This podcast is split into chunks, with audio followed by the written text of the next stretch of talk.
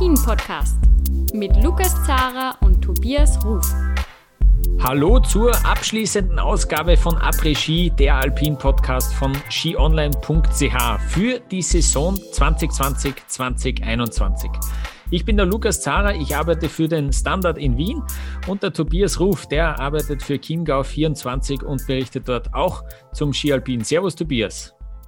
Servus. Und bald hat Tobias Ruf sehr viel Überstundenabbau und dann arbeitet er erstmal nicht mehr. Sehr Aber gut. er macht dann irgendwann wieder weiter.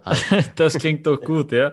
Sehr gut. Und auch für diese Folge, ähm, wo wir ein bisschen zurückblicken wollen noch auf die letzte, auf die vergangene Saison, haben wir uns Verstärkung geholt. Nämlich Stefan Döring vom Redaktionsnetzwerk Deutschland ist auch wieder dabei. Servus, Stefan. Servus zusammen. Danke, dass ich nochmal dabei sein darf und auf die coole Saison zurückblicken kann. Wir freuen uns sehr, dass du da bist, Stefan. Und jetzt wollen wir sozusagen ein bisschen natürlich eingehen auf die drei Länder, auf die wir uns äh, in diesem Podcast immer wieder ja, berufen und spezialisieren, sozusagen. Aber natürlich auf Österreich äh, von meiner Sicht, auf Deutschland aus eurer Sicht und natürlich auch auf die Schweiz, die ja äh, dieselbe Sprache spricht und äh, die ja in diesem Jahr wieder mal die stärkste Mannschaft gestellt hat in, über diesen gesamten Weltcup-Winter. Wir wollen das wieder tun, so wie im letzten Jahr. Vielleicht kennt ihr das schon ein bisschen äh, aus der vergangenen Saison. Wir haben uns nämlich vier Kategorien ausgesucht und vier Kategorien, ja, vier Awards äh, gefunden, die wir jetzt verleihen wollen und die sozusagen ein bisschen das abbilden sollen, was in der vergangenen Saison passiert ist. Und wir beginnen mit den Aufsteigern, mit der Überraschung des Jahres, mit dem Award zur Überraschung des Jahres. Und Stefan, vielleicht darf ich dich sogar bitten, äh, in diesem, ja, weil du auch unser spezieller Gast bist für diese Ausgabe, in der Überraschung des Jahres, was ist da für dich so am herausragendsten gewesen in dieser Kategorie? Man kommt natürlich jetzt um die Namen äh, Liensberger oder Matt, äh, kommt man, glaube ich, nicht drum herum. Man wusste zwar, dass sie gut Skifahren können, aber dass eine Liensberger Weltmeisterin wird, dass sie die Slalomkugel gewinnt. Das hätte man im Vorfeld, glaube ich, nicht gedacht. Also ich auf gar keinen Fall. Österreich vielleicht schon noch eher, äh, wobei da viel Hoffnung bei gewesen wäre. Aber der Name, der mich äh, tatsächlich richtig überrascht hat, ist ein bisschen ab von den großen Namen in dieser Saison, sondern es ist die Polin. Jetzt äh, wird es kompliziert. Ähm, ich hoffe, ich spreche es richtig aus. Marina Gazientia Daniel. Ähm, also eine sehr, sehr starke Saison gefahren. Hm. Für mich kam sie, nein, wenn ich jetzt sage, wie Kai aus der Kiste, stimmt es auch nicht, weil man ja ungefähr wusste, dass sie, wo sie mittrainiert, äh, dass sie ganz gut Skifahren kann. Ähm, das haben die Deutschen auch schon immer mal wieder gesagt, äh, die mit ihr dann im Trainingslager waren und so weiter und so fort. Aber in dieser Saison hat sie für mich den Durchbruch im Weltcup geschafft und hat im Riesenslalom auch definitiv ganz weit vorne angeklopft. Auch wenn sich das jetzt noch nicht in den Einzelergebnissen unbedingt wieder gespiegelt hat. Aber Freunde, ich glaube, da kommt was auf uns zu in, in der nächsten Saison.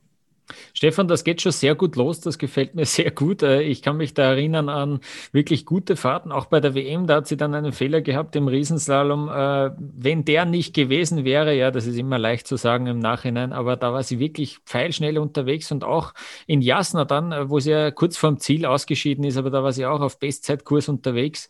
Die hat Absolut, sich wirklich ja. da nach vorne gearbeitet, äh, sensationell eigentlich und auch ein bisschen eine One-Woman-Show natürlich aus Polen. Äh, du hast es gesagt, sie trainiert immer wieder mit, mit größeren Verbänden, sucht sich dann natürlich Trainingsmöglichkeiten heraus, aber sehr cool. Eine gute erste Überraschung des Jahres, wie ich finde. Tobias, ich spiele den Ball zu dir.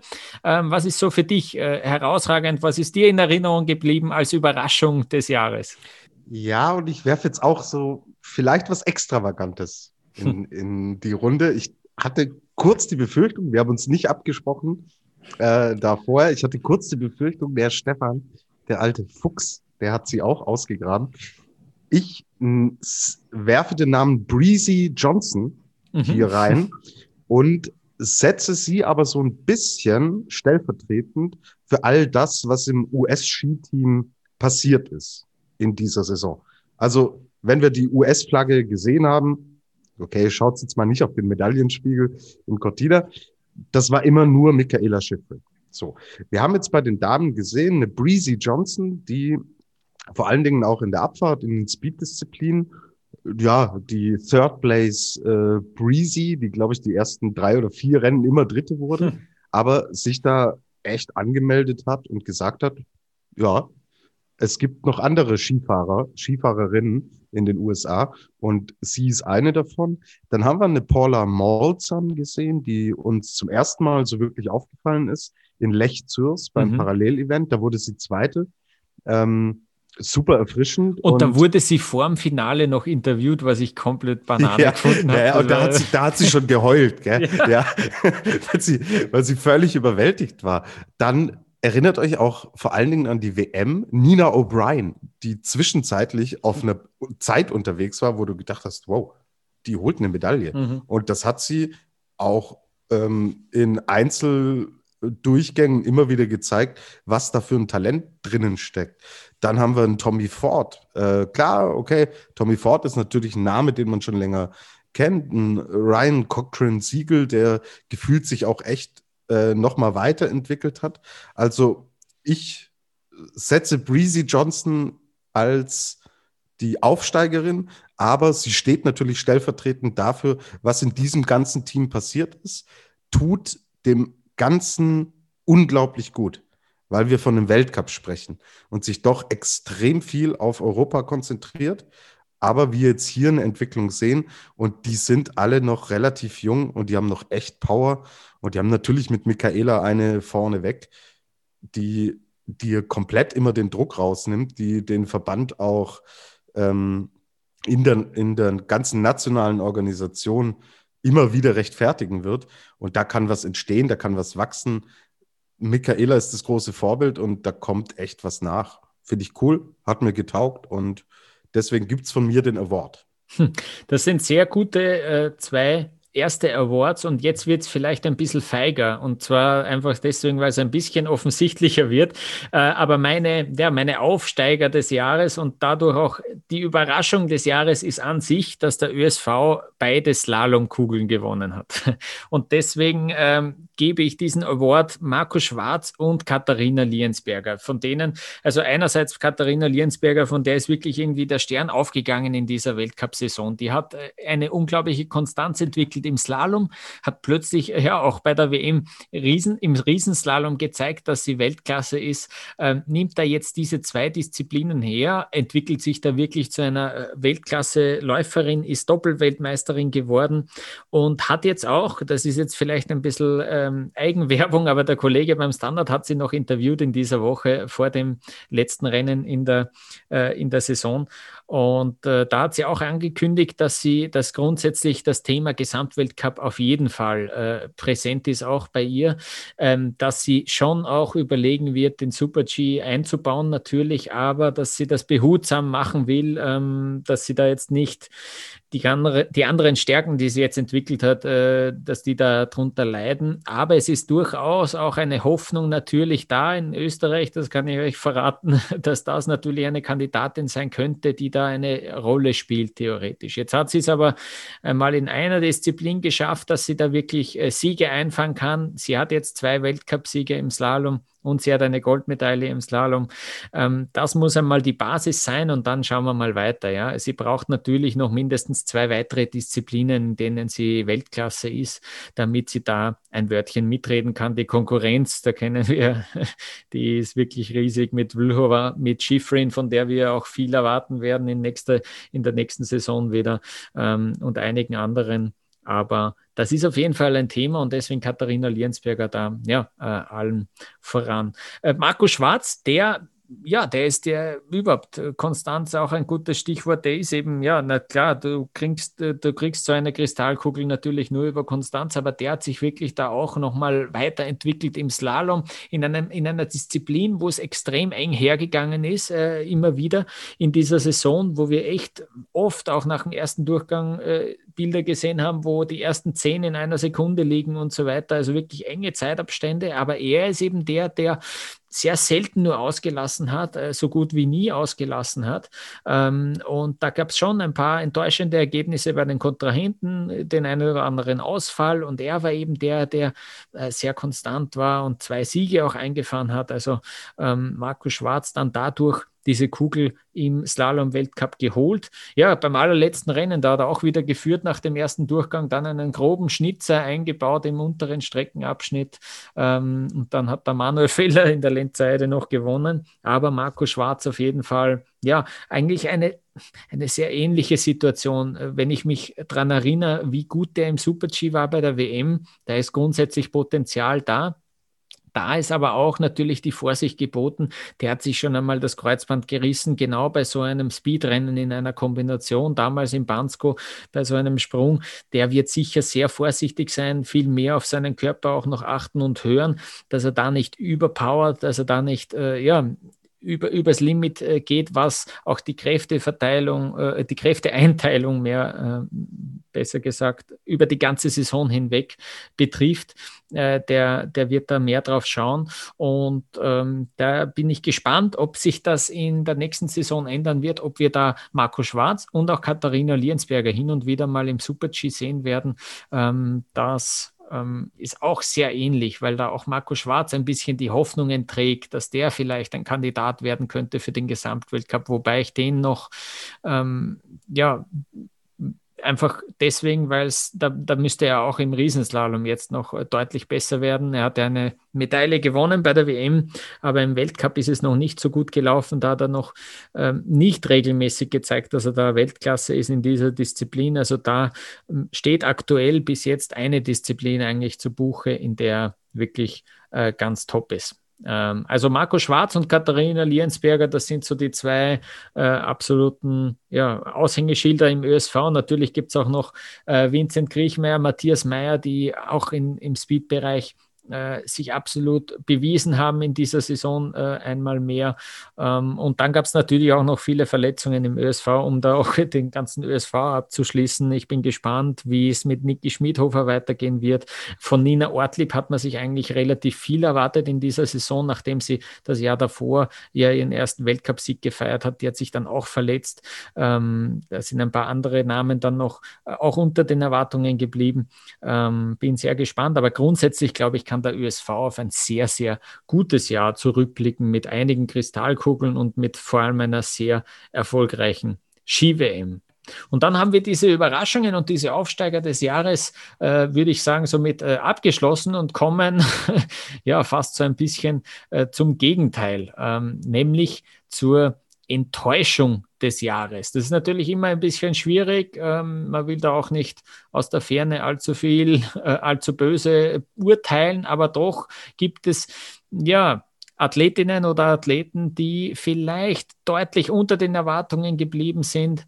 Ähm, ja, da gibt es sicher einige Namen, die einem einfallen. Stefan, ich beginne wieder bei dir. Äh, was ist so, wenn du hörst, die Enttäuschung der Saison? Äh, welcher Name fällt dir da zuallererst ein? Ich glaube, da kommen wir nicht drum rum, als über Henrik Christoffersen zu reden, der ja dann am Ende doch leider nicht das bringen konnte, was er auch im Sommer und Herbst versprochen hat. Er hat, äh, ihr habt ja häufiger darüber gesprochen, die ominösen sieben Kilo Muskelmasse. Die Jawohl.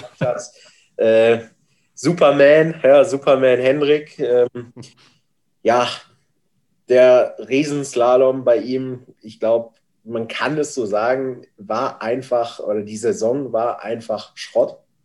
Äh, ist, vielleicht, ist vielleicht ein bisschen hart, aber, man, aber ich glaube, man muss es so sagen, vor allem mit den Ambitionen, mit denen mhm. der ja auch in die Saison gestartet ist. Im Slalom lief es immer einigermaßen okay, ja, für seine Verhältnisse jetzt auch nicht äh, auf dem Niveau, wo man ihn erwartet hätte.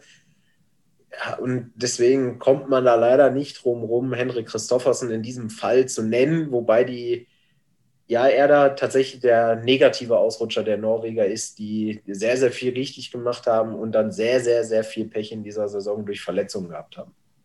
Ja, äh, absolut, das kann ich bestätigen. Ich bin ja sehr froh, dass wir die Saison begonnen haben mit mehr Muskelmasse bei Henrik Christoffersen und jetzt schließen wir sie sozusagen auch wieder ab. Gut, dass das Jahr nicht äh, unter den Tisch gekehrt wird, diese Muskelmasse, die er aufgebaut hat. Ja, ob das alleine der Fehler war, der große Fehler, ähm, wird nur er beantworten können. Ähm, ja, ich habe ihn tatsächlich auch, Henrik Christoffersen, ja, als meine Enttäuschung des Jahres. Ich hatte auch eine, ja, in den letzten vier Wochen ist, dieser, ist diese Enttäuschung natürlich ein kompletter Blödsinn. Aber ich hatte Alice Robinson tatsächlich als Enttäuschung des Jahres ähm, und die hat dann einfach in den letzten Wochen nochmal richtig aufgedreht. Sie hatte einige Ausfälle, sie hatte, ich, hab, ich hatte so das Gefühl, das ist jetzt das Jahr, wo sie irgendwie wirklich einen großen Schritt machen könnte, auch ein paar Super-Gs mitgenommen. Und irgendwie hat sie dann sehr verkrampft gewirkt. Ich habe da noch ein Bild im Kopf, wo sie am Semmering im Riesenslalom ausgeschieden ist, äh, in dem oberen Flachstück, wo ich mir denke, das, das, darf, das darf wirklich nicht passieren, da ist sie komplett unsicher gewesen. Und da hat sie sich jetzt rausgezogen. Und jetzt äh, eben äh, dann noch mit einem Sieg die Saison beendet, also ähm, da ist sie draußen. Also Alice Robinson ist ähm, also vor, das gab es mal vor Corona, ihr veranstaltet eine Party. So. Und Alice Robinson ist dann eine, über die am nächsten Tag spricht man ja immer über so ein paar Protagonisten der Party. Und ich glaube, über Alice Robinson würde immer gesprochen werden. Zum ersten Mal taucht sie so richtig auf, Saisonfinale in Soldeo. Da wird sie Zweite. So, und ihr wisst, bei einer Party, die, die am längsten mit durchhalten, ja, über die redet man am nächsten Tag. So, dann beginnt die Party äh, sechs, sieben Monate sp äh, später in Sölden. Und da gewinnt sie mit 17. Und ihr wisst auch, die ersten, die besoffen sind auf einer Party, über die spricht man. so. Und dann äh, taucht die Alice Robinson auf so einer Party immer mal ab. Und jetzt gewinnt sie das letzte Rennen der Saison in der Lenzer Heide. Die letzten auf der Party, über die spricht man. Und sie ist immer noch verdammt jung und die Party ist noch nicht beendet. Aber cool, dass, dass, du, dass du sie nennst als Enttäuschung.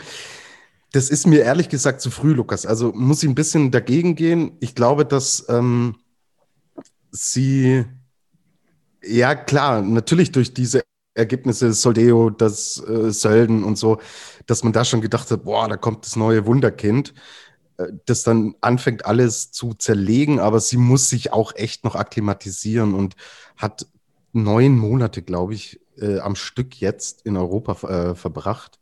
Und da spielen so viele Einflüsse mit rein. Wir werden über diese Dame noch sprechen, Lukas. Wir werden noch weitermachen mit dem Podcast, ja, und dann wird dieser Name noch fallen und dann vielleicht auch irgendwann als Gastgeber der Party und nicht nur als äh, ein Gast, über den man spricht. Ähm, du weist mich hier völlig zurecht in die Schranken. Sie als Enttäuschung des Jahres zu bezeichnen, ist natürlich äh, jetzt vor allem auch nach diesem Ende der Saison ein, ein Blödsinn. Aber gut, dass wir eben auch noch äh, in dieser Folge über sie sprechen. Ich hätte äh, vielleicht eher einen anderen Namen ähm, für euch. Würde ich jetzt mal in den Raum werfen, dürft ihr euch gerne zu äußern. Also mhm. Federica Brignone, ich meine, dass nach einem Gesamtweltcup ein bisschen mhm. die Luft raus ist, ja. Aber dass sie so draußen ist, wie seht ihr? Also, ähm, die Saison war wirklich nicht gut von ihr. Und die Weltmeisterschaft hat irgendwie so den Rahmen gezogen, weil da lief es da lief's überhaupt nicht. Wurde hier im Podcast anders prognostiziert. Ich weiß nicht mehr von wem, Lukas. ja, genau. Ja. Nein, also ich glaube, da sind wir uns einig, dass, dass, wenn wir über Enttäuschungen sprechen, dass dieser Name nach diesem Riesenerfolg ähm, in der Vorsaison, und da war sie ja so extrem konstant in allen Disziplinen, die sie gefahren ist, und dann kommt so ein Ergebnis bei raus. Gehört für mich schon auch zu den Enttäuschungen. Ich glaube, dass es ähm, bei ihr, ja, man kann ein bisschen von Enttäuschung durchaus sprechen, vor allem nach dieser Vorsaison. Aber es ist wahrscheinlich auch einfach so, dass sie in der letzten Saison überperformt hat. So würde ich es beschreiben. Weil wenn man sich die Ergebnisse in den Jahren zuvor anguckt, ja, sie war im Riesenslalom immer stark unterwegs, das war ihre Disziplin. Aber ja, dann hörte es auch schon auf. Hier und da war mal ein Ausreißer dabei, nach oben, genauso nach unten, aber es war immer so, sie war eine konstante Top-8-Fahrerin. So kann man das, glaube ich, auf jeden Fall sagen. Aber die letzte Saison, die war outstanding. Also das, äh, das war klar, dass sie das nicht eins zu eins wiederholen kann. Ähm, klar, im Nachhinein ist man immer schlauer. Wer hätte sie jetzt eine herausragende Saison hingelegt, dann würde ich das jetzt natürlich nicht sagen. Aber ich hatte im Sommer tatsächlich gedacht oder im Herbst gedacht, als die Saison angefangen hat, das kann sie nicht wiederholen. Dafür ist auch einfach die Konkurrenz in diesem Jahr wieder zu stark. Man muss ja im letzten Jahr auch einfach sehen, dass eine Michaela Schifrin raus war. Ne? Also sie ist ja äh, durch, durch die tragische Geschichte auch gar nicht mehr dabei gewesen. Ähm, und dann läuft es auch einem äh, für eine Federica Brignone, dann läuft es, dann gewinnt sie, dann gewinnt sie auch mal äh, ein Speedrennen und ähm, auf einmal ist, ist alles rosig und sie ist nicht mehr zu halten. Die Saison war jetzt zu schlecht für den Durchschnitt. Ich glaube aber, dass wir uns nächstes Jahr wieder auf einem gewissen Niveau einpendeln, wo sie regelmäßig unter die Top 5 vielleicht kommen wird, aber so eine Saison wie letztes Jahr, das wird sie auch so schnell nicht wiederholen können. Hm. Äh, Titelverteidigerin, als Titelverteidigerin gestartet und dann ähm, siebte geworden im Gesamtweltcup Federica Brignone. Ja, ich habe mich das haben wir ja auch thematisiert. Ich habe mich sehr gefreut, dass sie dann doch noch einen Sieg auch äh, eingefahren hat, noch spät in der Saison, auch nach der WM. Bei der WM ja irgendwie tragische Figur gewesen, auch ja. Ähm, da, cool, dass sie da auch Emotionen zeigt. Man hat da irgendwie auch halb mitgelitten als neutraler Zuschauer ähm, und dann irgendwie, ja, sie hat sehr verunsichert gewirkt und dann umso, umso besser auch für sie und auch irgendwie, äh, ja, für die ganze Szene, dass da ähm, dann auch die Bestätigung kam, sie kann es auf jeden Fall äh, doch auch noch. Ja. Ähm, Tobias, hast du noch äh, ja, eine Enttäuschung des Jahres? Willst du da noch etwas hinzufügen? Genau, also meine Enttäuschung sind natürlich deine Tippergebnisse, Lukas. Das, dazu kommen wir aber später. Ähm, ich möchte leider auch eine Enttäuschung aus Schweizer Sicht in den Ring werfen. Daniel Jühl, mhm. der letzte Saison, also ich habe noch die Bilder vor Augen, wie er in Adelboden unten vollbesetzte Hütte, 30.000, alle die Flagge in der Hand und alle drehen durch und er gewinnt. Ja, er haut da drei Slalomsiege in Folge in Madonna, Adelboden, Kitzbühel raus. Schladming dritter Platz. Der Mann war sowas von on fire und jeden Slalom, den du im Endeffekt veranstaltet hast, wusstest du, ihn musst du auf dem Zettel haben. Und gefühlt war irgendwie alles weg. Hm. Also ich weiß nicht, wie es ihr gesehen habt, aber ähm, klar, der Slalom war natürlich extrem abwechslungsreich in dieser Saison. Wir haben super viele verschiedene Sieger, Podestplätze, gesehen, auch ein Linus Strasser, ein Manuel Feller, die dann plötzlich da vorne reinfahren. Marco Schwarz gewinnt die Kugel, hätte wahrscheinlich auch keiner gedacht vor der Saison. Ähm, aber dass Jül so abfällt, boah, ist schon echt eine Enttäuschung. Und dass wir in der ähm, Folge vor der WM in Cortina echt ernsthaft drüber sprechen, ob er einen Startplatz bekommt, ohne dass er verletzt war oder Corona hatte oder ähm, weiß nicht, ob er Corona hatte, aber ihr wisst, was ich meine, dass er über einen merklichen Zeitraum ausgefallen ist. Mhm. Also das alleine beschreibt es ja im Endeffekt schon, weil vor einem Jahr überhaupt keine Frage. Äh, da hättest du, hättest du vier WMs in Folge fahren können, du hättest ihn viermal mitgenommen. Und deswegen, ja, ist er da für mich so ein bisschen durchgehangen. Insgesamt die Schweizer Herren, ja, ähm, er fällt so ein bisschen ab. Ramon Zenhäusern, er war so in dieser, in dieser äh, Slalom-Suppe irgendwie mit drin, also wie eine Hochzeitssuppe, da ist Gemüse drin, so ein bisschen Leberspätzle und also da ist mal alles, alles bunt gemischt, ja. Dann, ähm, er ist da schon mitgeschwommen, aber ich glaube, diesen nächsten Schritt, den hat er auch nicht äh, gemacht. Und dass er da so ähm, die ganz große tragende Rolle gespielt hat, war nicht der Fall.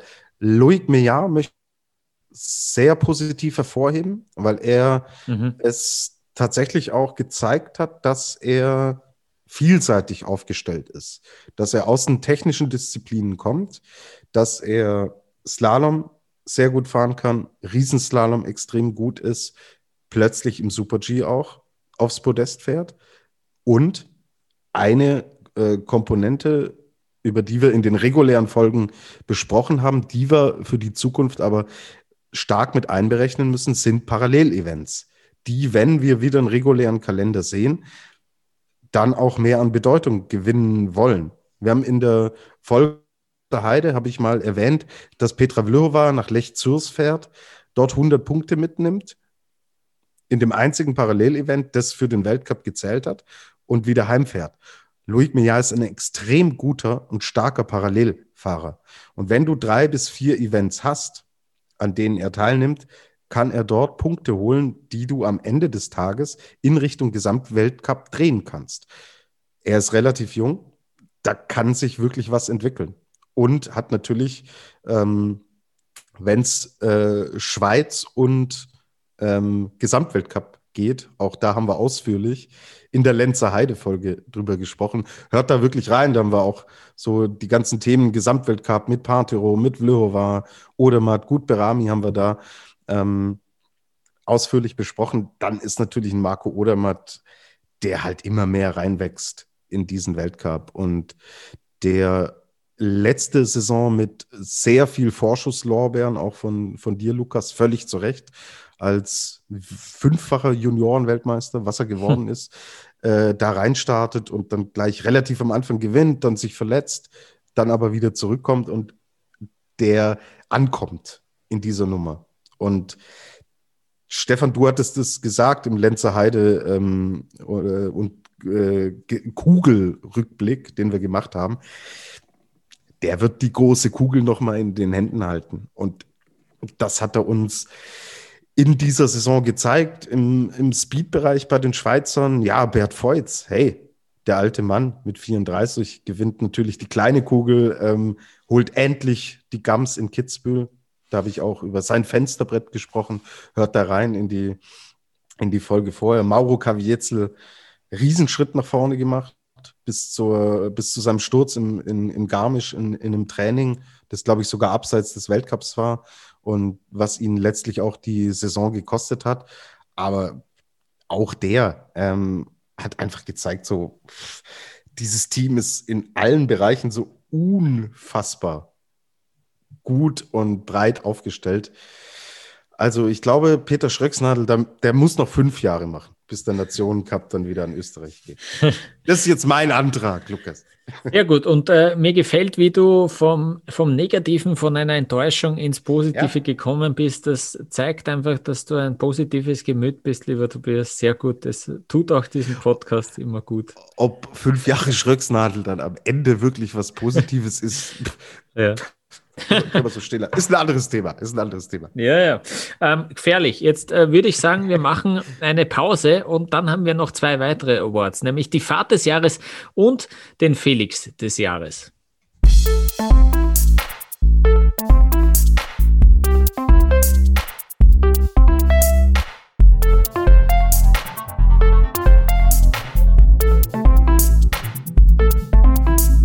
Wir sind mittendrin bei der Award-Show äh, ja, des, äh, zur vergangenen Saison von Après-Ski. Und äh, den nächsten Award, den wir uns vornehmen, das ist der zur Fahrt des Jahres. Also irgendeine, irgendeine Fahrt, die einem noch äh, besonders im Gedächtnis geblieben ist von diesem Weltcup-Winter. Stefan, ich beginne wieder bei dir. Gibt es da irgendeine Fahrt, an die du dich besonders gut noch erinnern kannst? Es gibt tatsächlich mehrere, muss ich sagen und gestehen. Ich habe mir da im Vorfeld äh, Gedanken gemacht und ähm, möchte zum einen einmal sagen, zwischen welchen beiden Fahrten ich mich am Ende entschieden mhm. habe. Zwar ging es da um, äh, ja, oder Platz zwei sozusagen belegte bei mir Lara gut äh, mit dem Super G bei der Weltmeisterschaft, weil ich einfach unglaublich fand, welche, was sie da runtergebrannt hat, äh, welche Schräglagen sie da auch gezeigt hat. Aber am Ende habe ich mich entschieden für den heute schon mehrfach dann auch genannten Beat Feutz, seiner ersten Abfahrt äh, in dieser Saison in Kitzbühel. Vielleicht gar nicht mal, weil es die Fahrt an sich war, sondern weil es der erste Kitzbühel-Sieg für Beat Feutz gewesen ist in seiner sehr, sehr erfolgreichen Karriere. Und das bleibt am Ende im Gedächtnis, also ob man will oder nicht. Und man muss sich einfach mal auch überlegen, welcher Druck auf so einem Beat Feutz dann gelastet hat die letzten Jahre. Äh, Tobi und ich sind letztes Jahr zusammen in Kitzbühel gewesen. Wir haben uns, äh, wir, wir, haben es mit ihm hinterher gesprochen, mit, mit Beat hinterher gesprochen, als äh, ihr Österreicher wieder jubeln konntet und äh, Beat wieder in die Röhre geguckt hat. Da sagte er, ja, er kommt wieder und er versucht es wieder. Und äh, es ist aber unfassbar schwierig für ihn, sich jedes Mal da wieder runterzustürzen, weil er natürlich auch älter wird, weil äh, er mit, äh, mit seiner Frau unterwegs ist. Und das sind alles so Gedanken, hat er damals gesagt, die im Hinterkopf sind. Aber er hatte immer gesagt, er will dieses eine Rennen gewinnen. Diese, die legendäre Streife. Ich glaube, jeder, der irgendwie mit dem äh, Alpinsport irgendwas zu tun hat, will A, da einmal fahren und B, da einmal gewinnen. Und äh, deswegen ist es für mich die Fahrt des Jahres, weil er diesen Druck auch einfach standgehalten hat und diese riesige Erlösung, die er da gespürt hat. Und dann gewinnt er den Tag darauf das nochmal. Besser kann es schreiben. Hm. Das sind äh, sehr, ja, zwei sehr gute Beispiele auch jetzt, wo du es wo äh, erwähnt hast. Einerseits von Lara Gutberami, wo es dann, ich kann mich erinnern, dass es da wirklich auch einige Fotos gegeben hat, wo, weil du die Schräglagen angesprochen hast, wo wirklich, wo sie perfekt drin gelegen ist, wirklich, da hat alles gepasst. Also da, ähm, das war wirklich äh, auch ein, ein Traumlauf vermutlich, ja. Und äh, die, die Brücke zu Kitzbühel, die schlage ich jetzt, jetzt auch irgendwie mit meiner Fahrt des Jahres. Es ist nämlich, äh, Tobias, du hast schon ein bisschen über das US-Team gesprochen. Ich nehme jetzt tatsächlich die Fahrt des Ryan Cochran Siegel im Super G von Bormio. Äh, denn er ist da irgendwie aus dem Nichts, da hat er diese, diese Passage von der Traverse bis nach dem, äh, dem, dem San Pietro-Sprung, ist das, glaube ich. Äh, in diesem Abschnitt hat er sechs Zehntel rausgeholt auf die ganze Konkurrenz in einer Disziplin, wo es um wirklich äh, eigentlich laufend Hundertstelentscheidungen gibt, ist der auf einmal sechs Zehntel schneller gefahren als der Rest. Das ist unglaublich und es war, es war unerklärbar und es war so irgendwie auch ja, ein Sinnbild dafür, wie, wie der auf einmal auch in der Weltspitze angekommen ist. Er ist natürlich dann später in Kitzbühel da, ja, in der Traverse ins Netz geflogen und es äh, hat dann auch die Saison beenden müssen mit einer ähm, Verletzung in der Nackenmuskulatur. Aber ich, ich check's bis heute nicht, wie er da in dem Super-G mit so einem riesigen Vorsprung eigentlich äh, gewonnen hat. Und ich finde es cool, dass es auch dann bei den Männern so eine zusätzliche Nation noch gibt, die auch vorne mitfährt irgendwie. Das ist, ähm, das macht es schon noch internationaler. Das ist, das ist cool einfach. Und äh, ja, hoffentlich kommt er auch wieder zurück, er holt sich davon und hat das hat das auch nach wie vor auf seiner Seite irgendwie ähm, das, das Momentum, dass er da die Glücksgefühle, die er da erlebt hat äh, bei diesem Sieg.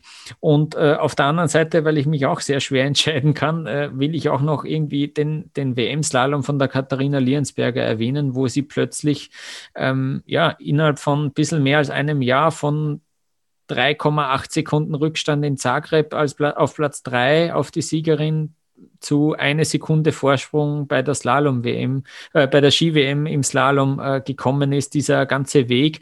Und wie sie da dann vor lauter Glück umgefallen ist im Ziel, das war sensationell. Und dass sie da äh, die, die, ja, die ganze Konkurrenz so demontiert hat in diesem Rennen, das war auch irgendwie so eine Fahrt, die mir auf jeden Fall im Gedächtnis bleibt und die ein sehr cooler sehr cooler Moment war zum Mitfiebern. Deswegen ist das auch irgendwie äh, in dieser Kategorie sehr passend. Tobias, ich bin gespannt, was du dir überlegt hast zur Fahrt des Jahres. Wie schaut es bei dir aus? 28 Weltcup-Slaloms in Folge. Petra Vlhova oder Michaela Schifrin. Und dann kam sie. Also klar, zu einem Slalom-Sieg gehören zwei äh, Fahrten, zwei Läufe, zwei Durchgänge. Aber Michelle Gesin hat diesen gordischen Knoten durchbrochen mhm. und endlich, endlich. Und damit hat es dann tatsächlich auch angefangen. Und sie hat im Endeffekt auch genau diese Liensberger Momente irgendwie so klar, wir Sportjournalisten, ah, wir suchen uns dann immer so epische Punkte und Momente raus und, und kommen da gerne ins Schwärmen. Aber ja, sie hat es durchbrochen. Sie hat es geschafft und sie hat diese unfassbare Serie von Vlhova und Schifrin beendet und diesen Slalom gewonnen. Und was da am Semmering abgegangen ist, ja, die Emotionen, ähm, diese Freude, unglaublich. Erster Sieg für die Schweizerin seit 2002. Ja, hm. also 19 Jahre haben die gewartet auf einen Slalom-Sieg, eine Skination wie die Schweiz. Bei den Damen selbstverständlich. Aber Leute, das ist episch. Und so eine Michelle Gesin hat mir unfassbar gut gefallen in ihrem sportlichen Auftreten, in all dem, was abseits der Pisten passiert ist. Sie tut diesem ganzen Zirkus so unfassbar gut. Sie ist überall beliebt. Sie strahlt einfach eine Freude, eine Begeisterung für diesen Sport aus. Sie ist tatsächlich auch fast alle Rennen gefahren eine fantastische Allrounderin, sagt in Garmisch-Partenkirchen, au, da wird ein Rennen verschoben. Ich bin eigentlich mit dem Auto unterwegs zur WM nach Cortina, wollte nicht fahren. Ah, da ist ja die Ausfahrt nach Garmisch. Ich bieg mal ab und fahre trotzdem mit. So, ähm, mit Luca Aleprandini, der dann ähm, sensationelle Medaille holt bei der WM. Da gibt es den Heiratsantrag im Ziel. Also, hey. Der, der aber keiner war. Das war dann, das war ja, das war ja irgendwie, das schweb, schwebte dann so in der Luft und dann war es äh, kein Heiratsantrag. Das war dann doch irgendwie ein Trainer. Ähm, wenn man dann so die Bilder sieht, äh, ich weiß nicht, wie der OF das äh, so. damals berichten konnte, so. äh, aber das war leider ja, Lukas, komplette äh, Ente. Ja. Du, du hast davon erzählt hier im Podcast. Ja, ja. Du, du im, im OF haben sie das verkündet äh, frohen Mutes, dass das jetzt gerade passiert ist. Sie wollten das, äh, glaube ich, noch ein bisschen künstlich noch aufbauschen, diese ganze Glücksgeschichte äh, von den zwei bei der WM. Ja. Äh, ist so, so weit ist es dann doch nicht gegangen. Also du, Lukas, du standest bei mir zwischen Linda de Mol und Frank, der Wedding Planner, standest du relativ weit vorne in meinem Ranking, was Romantik angeht. Aber ja. okay, gut. Sei es drum. Ähm, Michelle Gesin, unglaubliche Saison, Sie hat auch endlich alle Podien voll gemacht. Sie hat dieses Riesenslalom-Podest, dieses ominöse auch geholt und steht da auch im Endeffekt ja für eine gute, tolle Schweizer Damenmannschaft. Lara Gut-Berami, boah, bist du deppert. Also ganz ehrlich, Leute, habt ihr gedacht, dass wir Lara Gut-Berami nochmal so stark und erfolgreich sehen wie in dieser Saison? Auch in der Konstanz durch, mit den WM-Medaillen, mit der Art und Weise, Stefan, du hast es auch gesagt, wie sie gefahren ist. Nee, hätte ich nicht für möglich gehalten. Aller, allergrößten Respekt. Sie ist bis zum Ende um den Gesamtweltcup mitgefahren und grandiose Saison von ihr. Dann, okay, Corinne Sutter, ich glaube, sie wird nicht zufrieden sein, trotz einer WM-Goldmedaille. Ähm, gut reingekommen, es war eine zeitweise eine Phase, da hatte sie, glaube ich, sechs oder sieben Speedrennen saisonübergreifend, wo sie immer auf dem Podium war.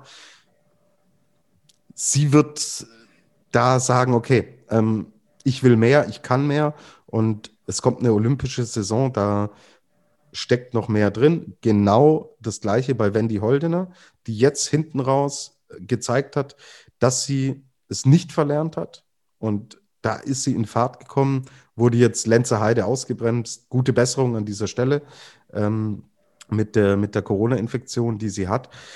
Insgesamt aber, hey, klar, Wermutstropfen gab es, dass eine Andrea Ellenberge, eine Aline Dagnot, was echt tragisch ist, schwere Verletzungen, ähm, auch bei den, bei den Schweizerinnen mit, mit Kreuzbandrissen.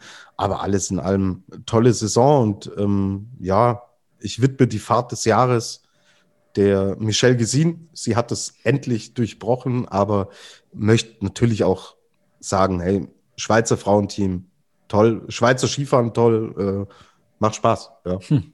Und auch ein toller, äh, toller Überblick eigentlich jetzt, den du da so nebenbei in der Fahrt des Jahres verpackt hast über das äh, Schweizer Frauenteam. Äh, sehr cool. Ähm, das heißt, wir haben jetzt da auch einige Fahrten des Jahres nochmal ja, miterlebt, nochmal durchgegangen im Kopf. Äh, das war sehr gut. Und jetzt, Stefan, ähm, fehlt uns ja noch ein bisschen der Blick auf das deutsche Team, auf den DSV.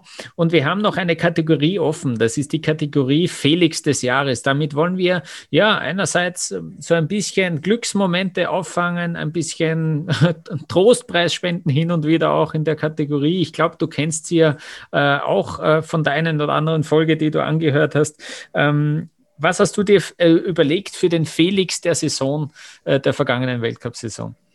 Das trifft sich ganz gut, dass wir bisher noch nicht äh, rückblicksmäßig über den Deutschen Skiverband gesprochen haben, weil ich möchte den Felix des Jahres an Andreas Sander verleihen, der hm. ah, bei der Weltmeisterschaft äh, für die ganz, ganz große Überraschung gesorgt hat. Ich glaube, damit hatte keiner gerechnet, der Experten, dass Andy Sander Silber gewinnt bei einer Weltmeisterschaft.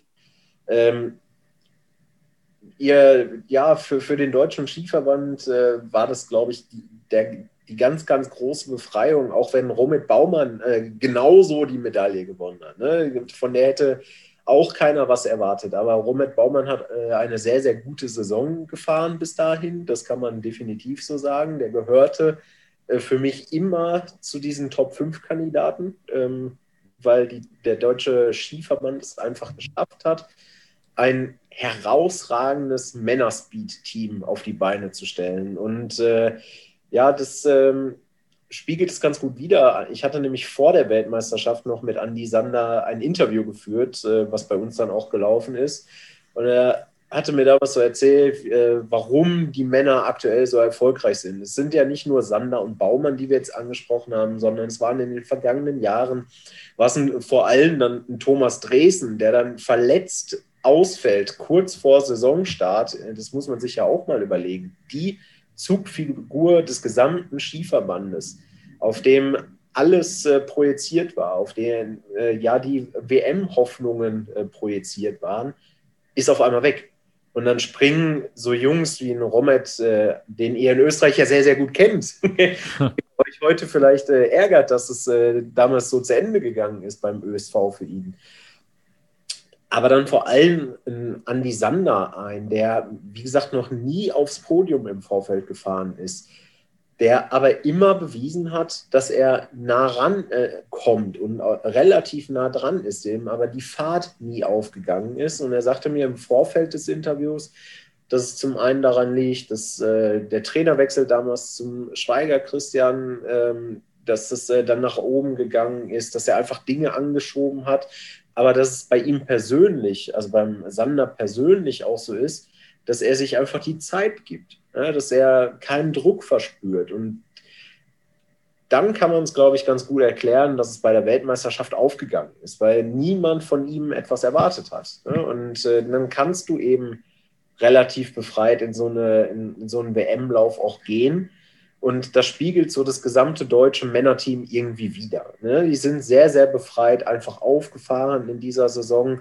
Äh, Lino Strasser hat endlich, muss man ja sagen, seinen ersten Slalom-Weltcup gewonnen. Ähm, Luiz und Schmiedi sind im Riesenslalom gut unterwegs, auch wenn es am Ende jetzt nicht zu den ganz Top-Resultaten in dieser Saison gereicht hat. Man muss auch dazu sagen, sie sind beide ja aus Erkrankungen und Verletzungen zurückgekommen. Ähm, Schmiedi war bei der Weltmeisterschaft, war auf Podiumkurs ja, und dann scheidet er auf einmal aus. Also der, der, der hätte die nächste Medaille gewonnen, wenn er unten angekommen wäre, da bin ich mir ziemlich sicher.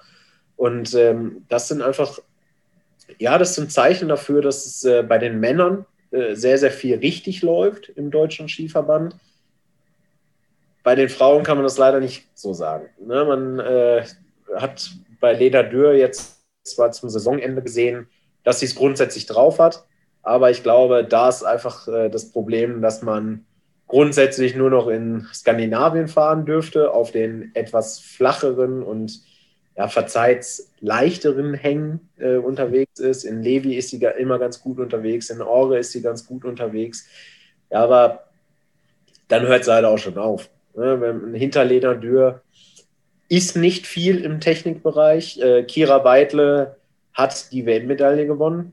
Das muss man ganz klar so sagen. Sie ist eine sehr, sehr starke Saison auch gefahren, wenngleich man von ihr vielleicht auch hätte noch mehr erwarten können im Weltcup. So, ja, so ehrlich muss man dann auch sein.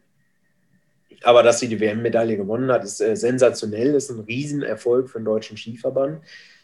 Aber ja, diese Medaille täuscht auch leider wieder ein bisschen drüber hinweg. Was heißt leider? Aber die Medaille täuscht so ein bisschen darüber hinweg, wie groß eigentlich die Probleme im Frauenbereich sind. Ne? Wir haben in den letzten Jahren, Tobi weiß das auch, äh, wir hatten eine Maria Höfel-Riesch, wir hatten eine Viktoria Remsburg und äh, die haben, glaube ich, ich habe das irgendwann mal gelesen, 75 Prozent aller äh, Podestplätze haben die beiden eingefahren in den letzten Jahren schieß mich tot, 15 Jahren.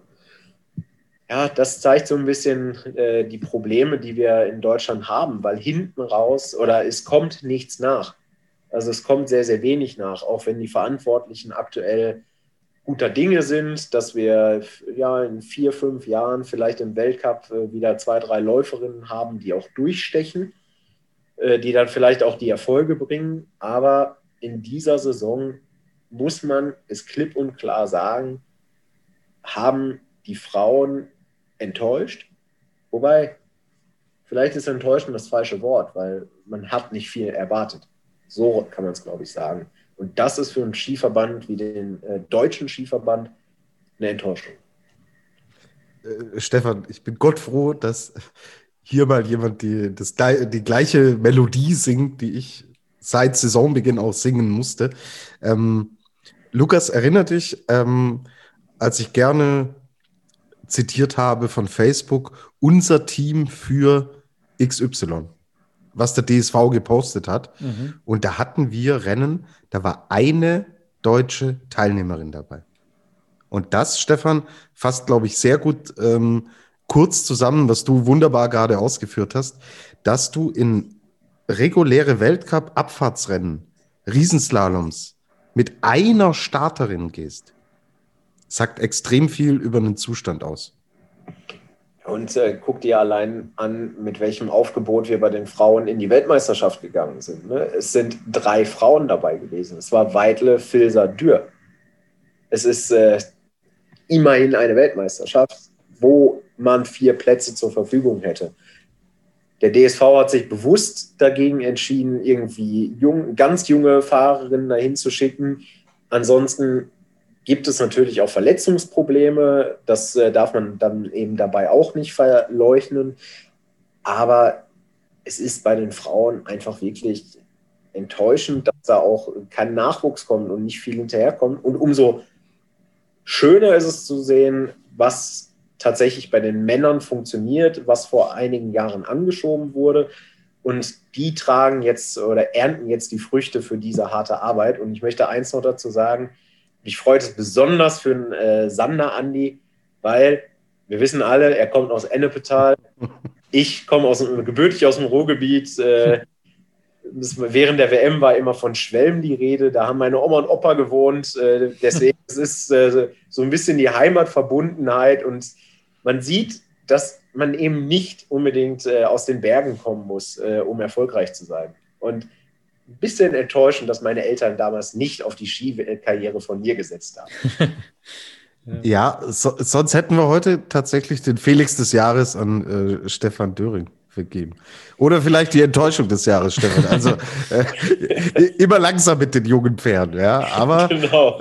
aber die Flachland-Tiroler, ja, so nennt man sie bei uns äh, sehr gut. Emma Eicher hast du, hast du kurz unterschlagen bei der WM, Stefan. Sie hatte im äh, Parallel-Event. Parallel, ja. Sie ist 17, aber okay, sie wird dann da reingeworfen, hat das wirklich gut gemacht, aber klar, äh, kann man, kann man ähm, im Endeffekt nicht beiseite schieben, was, was da schiefläuft. Vielleicht sehen wir ja irgendwie eine Entwicklung, aber es waren halt auch echt viele dabei die, die mal auftauchen. Ja, ich weiß nicht, wie es dir geht, Stefan. Man hat dann so ein bisschen Hoffnung, da kommt mal, äh, kommen Namen auf und man denkt so, oh, vielleicht ist das jemand. Lisa Maria Leupitzberger oder eine Katrin Hirtel Stangassinger oder so.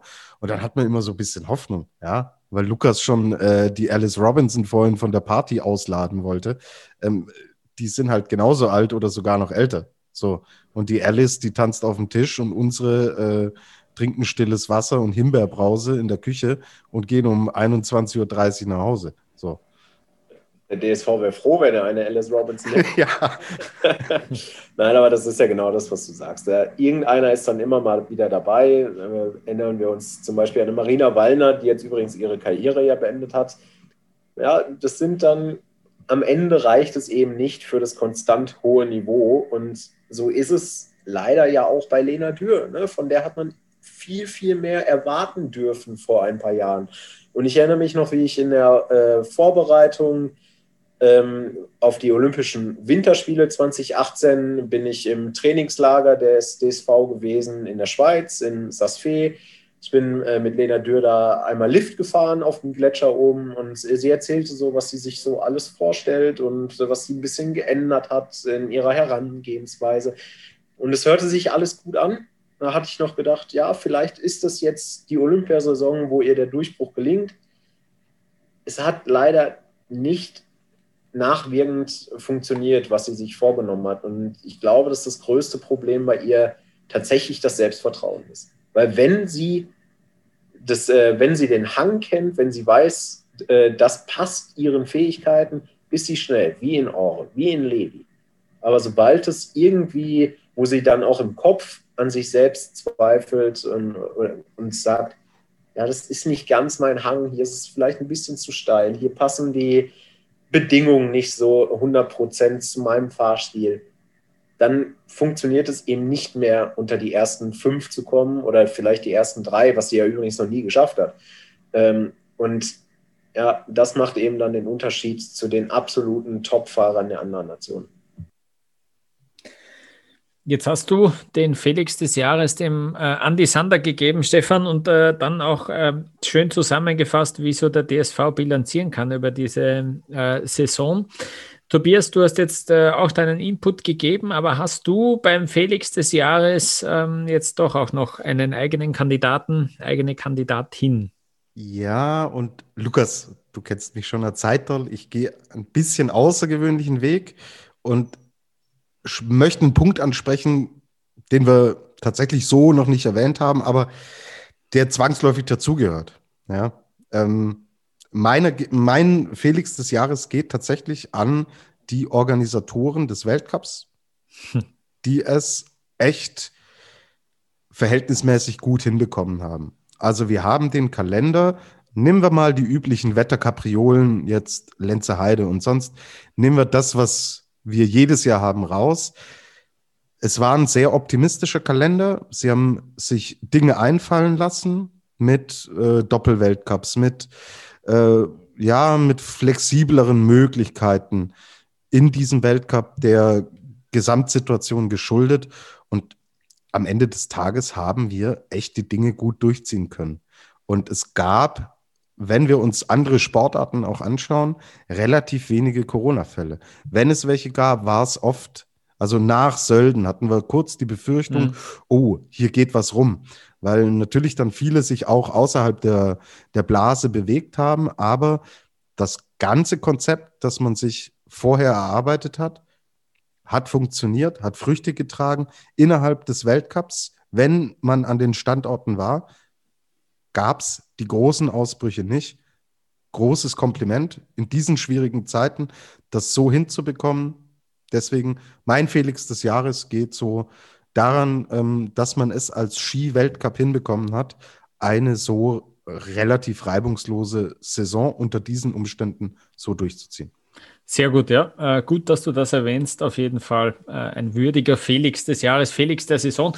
Und ich äh, habe gedacht, dass ihr zwei das, denselben habt wie ich. Aber ich gebe den Felix des Jahres an den besten Alpin Freestyle, ja, äh, Freestyler in einer Person. Das ist der, der den 360 bei 100 km/h hingelegt hat, das ist Maxence Moussaton, der wirklich, also wenn es ein Felix des Jahres im wahrsten Sinne des Wortes verdient, dann ist es er mit seinem unglaublichen Abflug bei der WM. Äh, der ist davor ein paar Wochen oder Tage sogar davor in Garmisch-Partenkirchen schon einmal abgeflogen und hat das auch super aufgefangen. Da ist er schon auch bei hohem Tempo eigentlich ähm, gelegen und dann hat er sich äh, ist er plötzlich wieder aufgestanden, als ob nichts gewesen wäre. Und ja, genau so war es eigentlich bei der WM. Den hat es da durch die Gegend gefetzt und ich habe mir gedacht, äh, das, ist, das endet ganz, ganz böse. Auf einmal steht der da. Der hat selber davon gesprochen, er hat geglaubt, seine Knie hat es zerfetzt. Es war im Prinzip nichts Grobes. Er ist ein paar Wochen später in Saalbach ist er wieder ähm, gefahren. Also alle Achtung und der hat viel Glück gehabt dabei und ähm, ja, das wäre ich auf keinen Fall äh, überhaupt vergessen, diese Aktion. Unglaublich, Maxence Musaton. Gut, und damit haben wir auch unseren vierten Award jetzt vergeben. Und jetzt habe ich noch was, das ist noch nicht abgesprochen, auch mit euch zweien. Ich habe noch eine andere Kategorie, äh, mit der ich euch jetzt noch ein bisschen überraschen will. Und zwar habe ich jetzt über die gesamte Saison ein bisschen gesammelt. Das ist mir aufgefallen und ich finde es äh, abstrus, was das mittlerweile für Ausmaße annimmt. Ihr kennt ja die gute alte Milka-Kuh die ist ja auch früher immer wieder mal in der Gegend herumgestanden, bei Skisprung-Events und so weiter. Auch bei Skirennen ist die ja mal in einem Zielhang gestanden, so als Werbemittel ist diese Milka-Kuh da gestanden. Und das haben sich jetzt anscheinend auch einige andere Firmen äh, zum Anlass genommen, dass sie da irgendwas Aufblasbares finden oder ba äh, basteln und das dann einfach auf die Skipiste stellen und dann damit Werbung machen. Und vielleicht fällt euch was ein, was, äh, was ihr gerne sehen würdet auf der Skipiste. Ich fasse mal zusammen, was wir so ähm, in dieser Saison gesehen haben auf der Skipiste. Und zwar war da dabei, vor allem in der Lenzerheide jetzt ganz am Schluss, ein riesiger Skihelm, gesponsert von Ochsner Sport. Ich, wir haben ja kein Problem damit, wir kriegen kein, wir kriegen kein Geld von irgendwem, wir nennen einfach die Marken so, wie sie sind, dann kann man sich auch besser was vorstellen. Also es war ein riesiger Skihelm, einfach äh, in der Mitte von dem Slalomhang ist mir äh, am Sonntag vor allem wieder aufgefallen, äh, von Ochsner Sport. Dann auch sehr schön von Liquimoli ein Kanister Motoröl. Das finde ich überhaupt sehr herrlich. Einfach ein riesen Kanister Motoröl auf der Skipiste kann man immer mal brauchen äh, die Skier ölen, dann geht's, äh, flutscht es gleich besser. Auch schön, das wird, Sie, das wird euch wahrscheinlich wenig sagen. Zgonz ist bei uns ja so eine Baumarktkette, ja. Äh, und das ist äh, eine Bohrmaschine haben die. Einfach eine riesen Bohrmaschine im Zielbereich immer stehen gehabt, eine knallgelbe Bohrmaschine, ja, falls du irgendwas noch brauchst, 10 Meter hohe Bohrmaschine ist dort gestanden, sehr herrlich. Dann auch, äh, ganz toll, äh, selbe Farbe, Grana Padano hat einen fetten Käse, Rollenkäse hingestellt, ja, auch, auch super.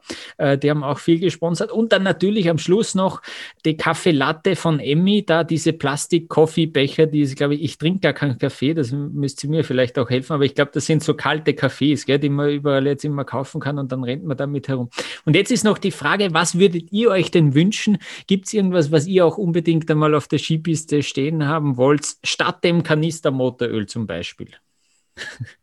ja, Tobias, was, was kommt dir in den Sinn? Also ich, ich, ich denke ja schon einen Schritt weiter. So. Ähm, und zwar sehe ich eine überdimensional aufgeblasene Whiskyflasche und zwar von einem neuen Hersteller und Produzenten mit Bezug zum Ski Alpin. So, wir brauchen etwas, das schon sehr lange da ist, und das noch lange reifen muss. Aha. Und das uns im Ski-Weltcup natürlich auch vielleicht noch ein paar Jahre erhalten bleiben wird. Shrexy, Shrexy's Original Whiskey. ja, mit seinem Konterfei drauf. Also wenn es irgendwann soweit ist, ja, so wie, so wie der Kollege von Kentucky Fried Chicken zum Beispiel. Ja, also stellt euch dann das Gesicht vor, Peter Schröcksnadel auf einer Whiskyflasche und selbst wenn Peter dann irgendwann nicht mehr da ist, steht er noch als überdimensionale Whiskyflasche im Zielbereich. Das Fänd hätte ich, echt was, ja. Fände ich toll. Sehr ja. charmant. Stefan, fällt dir zufällig irgendwas ein? Was braucht der Skiweltcup unbedingt mitten auf der Skipiste? Ich bin ja jetzt leider nicht so ganz kreativ wie der Tobi, aber äh, vermarktungstechnisch äh, kann man, ein, ein Großsponsor ist ja schon Audi, ja, mhm. wir alle. Ähm, der Wagen steht meistens im Zielbereich. Stell halt einen aufblasbaren Audi auf die Piste und lass sie unter dem, lass die Fahrer unter dem Unterboden fahren. Das ist gut. Zwischen den Reifen und unter dem Unterboden, zack, hast du nochmal richtig Kohle eingebracht. nur noch dieses, alle sprechen nur noch über diesen Audi. Ja, gut, hey, das, ist, hey, das ist super, ja. Oder Stefan, noch geiler, äh, wir machen Parallelrennen zwischen einem äh, 24-reifigen Audi. ja. Ein Audi und dazwischendurch, zwischen den Reifen wird ja, ähm, sehr gut, ja. Und er muss, er muss auf jeden Fall lächerlich riesig sein. Und äh, bei der ersten Windböe muss der schon Probleme machen, sodass Und, so immer, und immer einen Ersatzreifen dabei haben, falls Christoffersen auffällt, da fehlt einer. Aha, dann, er. Aha, ja, stimmt, stimmt, sehr gut. Ich habe mir ja noch vorgestellt, also so irgendwie.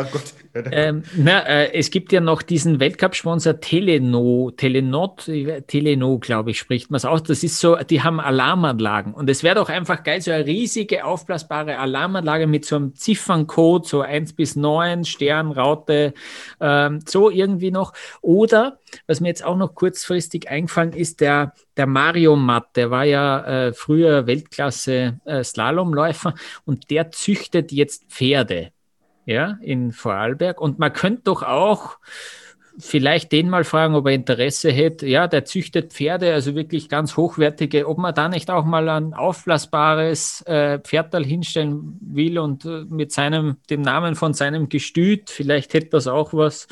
Ähm, so irgendwie in die Richtung hätte ich mir das vorgestellt. Aber äh, ich, kann nur, ich kann nur eins sagen, ich hoffe, das geht weiter. Ich hoffe wirklich, die Sponsoren machen weiter damit. Irgendwas Riesiges, Aufblasbares, das dann äh, am Semmering, vor allem wenn einmal der Wind bläst, dass das äh, durch die Gegend fetzt irgendwie.